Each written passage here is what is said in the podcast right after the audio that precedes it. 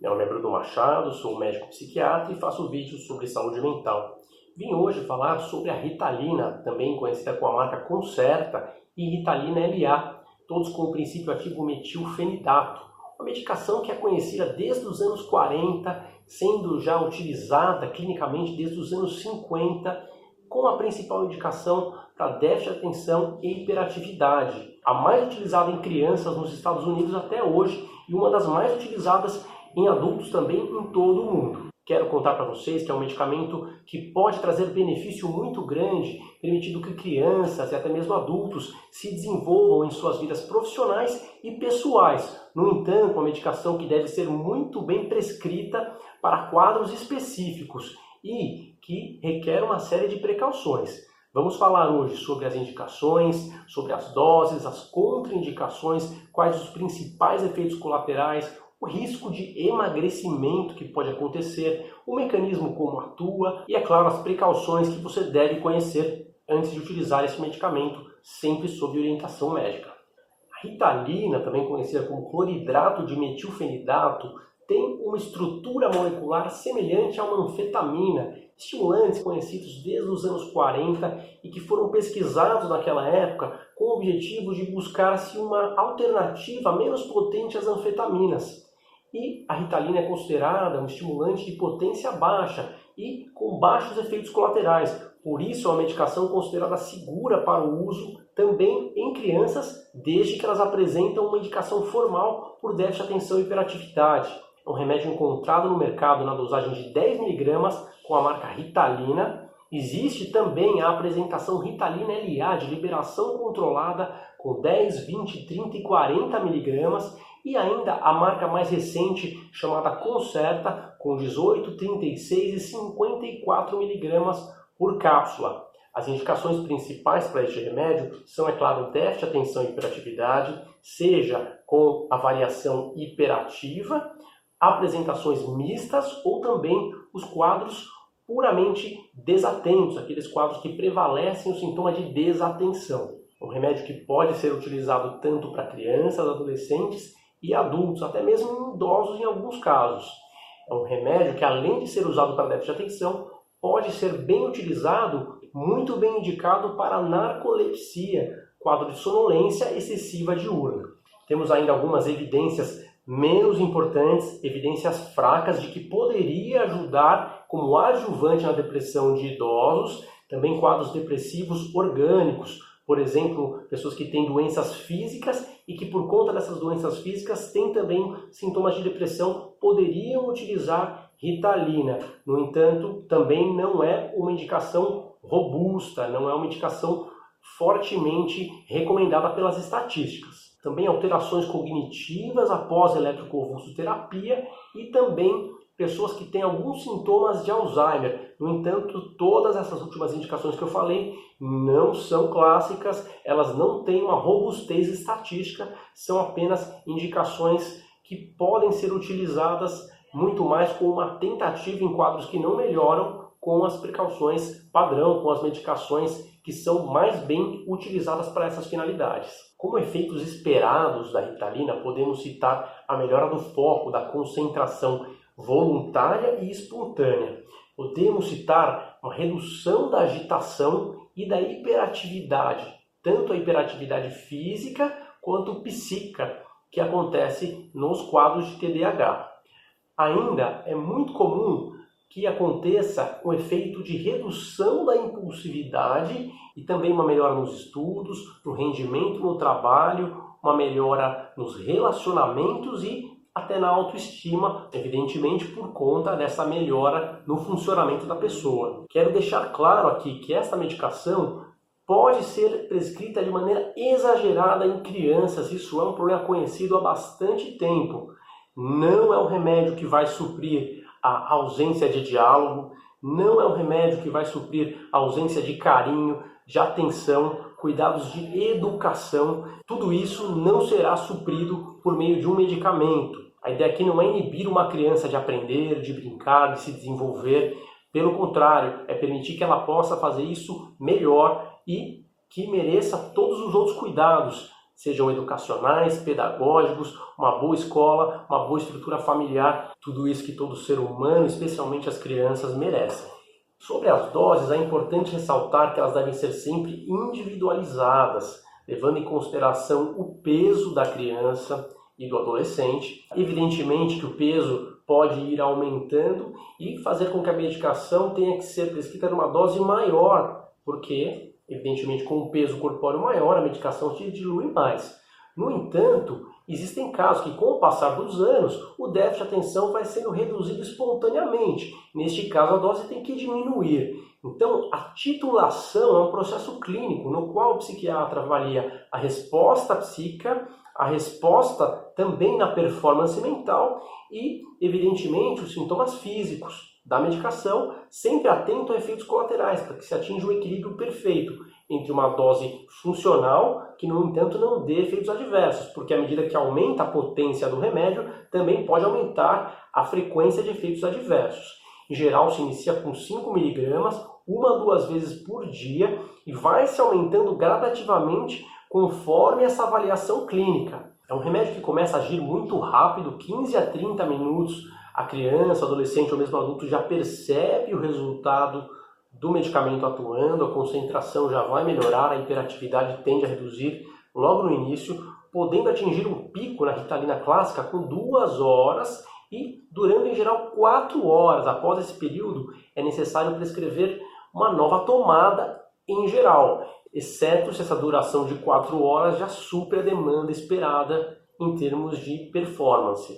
No entanto, para pessoas que têm atividades ao longo de todo o dia, principalmente adolescentes, adultos que precisam render período de manhã e da tarde também, é frequente a prescrição até quatro vezes por dia da ritalina de 10mg, a ritalina tradicional, e muitas vezes a última dose às 18 horas. A gente evita que passe das 18 horas a última dose, exatamente porque após esse horário pode prejudicar o sono, embora até algumas pessoas refiram que quando medicadas têm a dormir melhor com o uso da ritalina do dia da tarde e até do fim do dia, o sono tende a vir com melhor qualidade quando os pacientes têm déficit de atenção e hiperatividade. No entanto, para evitar que aquele estímulo atrapalhe o sono, a gente procura não prescrever o remédio depois das 18 horas. Tudo que eu falei vale para ritalina comum, ritalina de 10mg. Para a medicação chamada Concerta, também com metilfenidato, é diferente. É feita apenas uma tomada, é um remédio que apresenta-se com 18, 36 e 54 miligramas.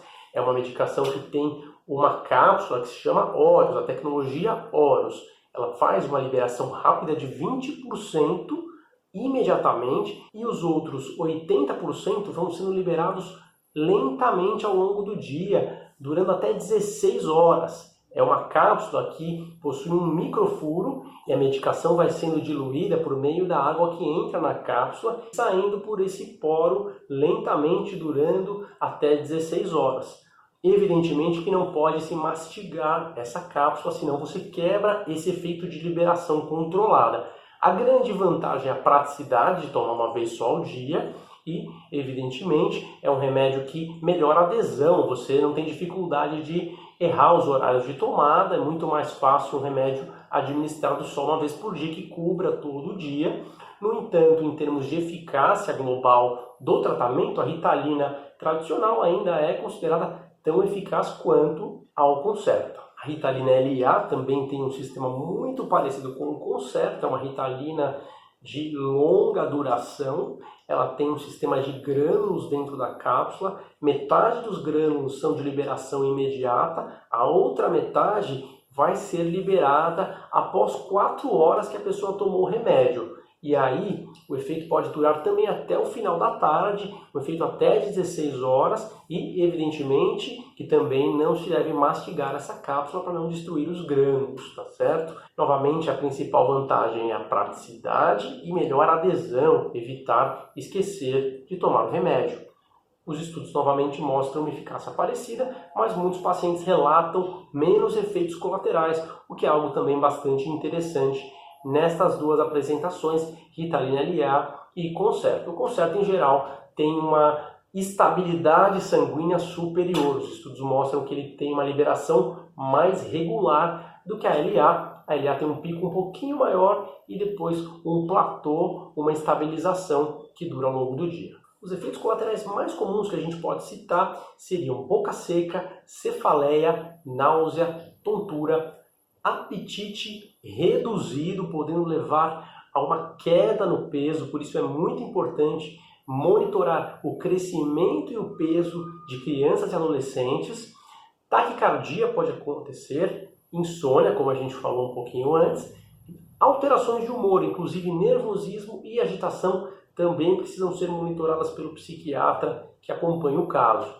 Além desses efeitos que eu falei, Existem dezenas de outros efeitos não tão frequentes, como alteração na pele, perda de cabelo, alteração intestinal, alteração de pressão arterial, uma série de outros efeitos adversos que estão na bula. Não significa que você vai ter todos esses efeitos, eles são em geral infrequentes, mas é importante conhecer. É claro que bula de medicamento tem uma série de efeitos adversos, a gente tem que conhecer não significa que a gente vai ter medo de tomar, se foi bem indicado, a gente deve sim utilizar, mas importante saber que uma medicação pode trazer efeitos adversos que constam naquele documento que é a bula. E como que esse remédio atua no sistema nervoso central, nos neurônios, como ele faz o sistema nervoso melhorar a concentração? Bom, o mecanismo de ação, ele é principalmente liberar dopamina naquele neurônio que manda a informação, aquele neurônio que vai passar a dopamina para o outro neurônio que vai receber o sinal.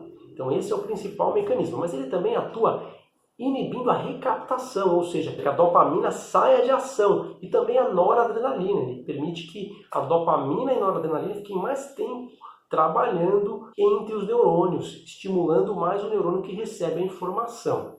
É um remédio que também atua bloqueando a monoaminoxidase, que é uma enzima que tem uma ação muito potente sobre o humor. Ela era utilizada por antidepressivos bem antigos Neste caso, é uma inibição apenas leve, que não dá tantos efeitos colaterais, mas pode ser um dos motivos que permite uma melhora de humor, inclusive naquelas possibilidades de usar para o tratamento da depressão. Como contraindicações principais, eu gostaria de citar os quadros de hipersensibilidade, quadros de agitação psicomotora, pessoas que tenham glaucoma, que é o quadro de pressão aumentada nos olhos, e maus, né, o uso de inibidores da MAL, aqueles antidepressivos que eu falei agora há pouco, antigos, não podem ser usados junto em hipótese alguma. Quadros cardiovasculares como arritmias, quadros graves de isquemia no coração, pressão alta, quadros de infarto recente. Estes não é possível utilizar a Ritalina em hipótese alguma e alguns outros que também não se recomenda, síndrome de tics como Tourette, porque pode piorar os tiques, quadros de hipertireoidismo, porque pode piorar a agitação e a ansiedade, quadros de epilepsia pelo risco de convulsões aumentado e outras manifestações epiléticas, quadros de mania, quadros de euforia do transtorno bipolar, quadros de psicose, quadros com delírios, alucinações, ansiedade intensa e também os quadros de um tumor chamado felcromocitoma, em que devemos evitar o uso da ritalina e das outras marcas que falamos agora. Precauções importantes. Primeiro, medir sempre a pressão arterial. O médico deve acompanhar a pressão arterial e a frequência cardíaca é um aspecto importante, especialmente pacientes com histórico a questão da gestação e lactação, que a gente não deve recomendar o uso, o risco não se justifica nesses pacientes, nas mulheres grávidas, nas mulheres que estão amamentando. A gente acredita que é melhor esperar essa fase para voltar a usar o tratamento. E crianças, procurar usar após apenas os seis anos, quando houver um diagnóstico robusto, corroborado aí com informações pedagógicas e psicológicas para complementar o diagnóstico. Lembrando que crianças pequenas e adolescentes podem perder peso, podem ter emagrecimento e dificuldades com o crescimento. Por isso é importante, nesses casos, medir e pesar, monitorizar essa evolução e, caso exista alguma alteração, limitar o uso, por exemplo, fazendo pausas nos finais de semana, nas férias e reduzindo o tempo em que o remédio é utilizado, por exemplo, usando só antes de ir à escola e antes de estudar e não utilizando na maior parte do dia, é uma outra possibilidade que podemos ter para evitar o efeito adverso, especialmente quando temos este problema de alteração de peso e de crescimento. É um remédio que pode sim ser utilizado por idosos, especialmente com doses menores e monitorando-se as comorbidades, as doenças que o idoso possa ter associadas, especialmente quadros cardiovasculares que aí podem justificar uma atenção maior e eventualmente contraindicação para esses pacientes. Por ser um remédio já bastante antigo, ele é há muito tempo observado e acredita-se que não existam tantos efeitos sérios a longo prazo, o uso é considerado seguro, inclusive um estudo superior a 30 anos conseguiu demonstrar que o uso por 30 anos foi seguro, inclusive do ponto de vista cardiovascular. É claro que tendo sido monitorizado todos esses riscos que eu falei aqui, tanto para que a gente possa ter uma segurança ainda maior, pessoas que façam uso por longo período, é recomendado que se colete hemograma e enzimas do fígado, juntamente com esse monitoramento que a gente já falou aqui. E claro que novos estudos também são necessários para que a gente tenha ainda mais segurança no uso de longo prazo. Sempre reiterando que o princípio aqui é um vídeo educativo, mas que ninguém deve se automedicar. Este é um remédio de tarja preta e só pode ser prescrito sob acompanhamento médico. Eu vou ficando por aqui. Se você está gostando do canal, não deixe de seguir. Por favor, curta, compartilhe, deixe aqui o seu comentário e sugestão para o próximo vídeo. Por hoje é só e te vejo no próximo vídeo. Tchau, tchau. Tem ansiedade, ansiedade generalizada, chamada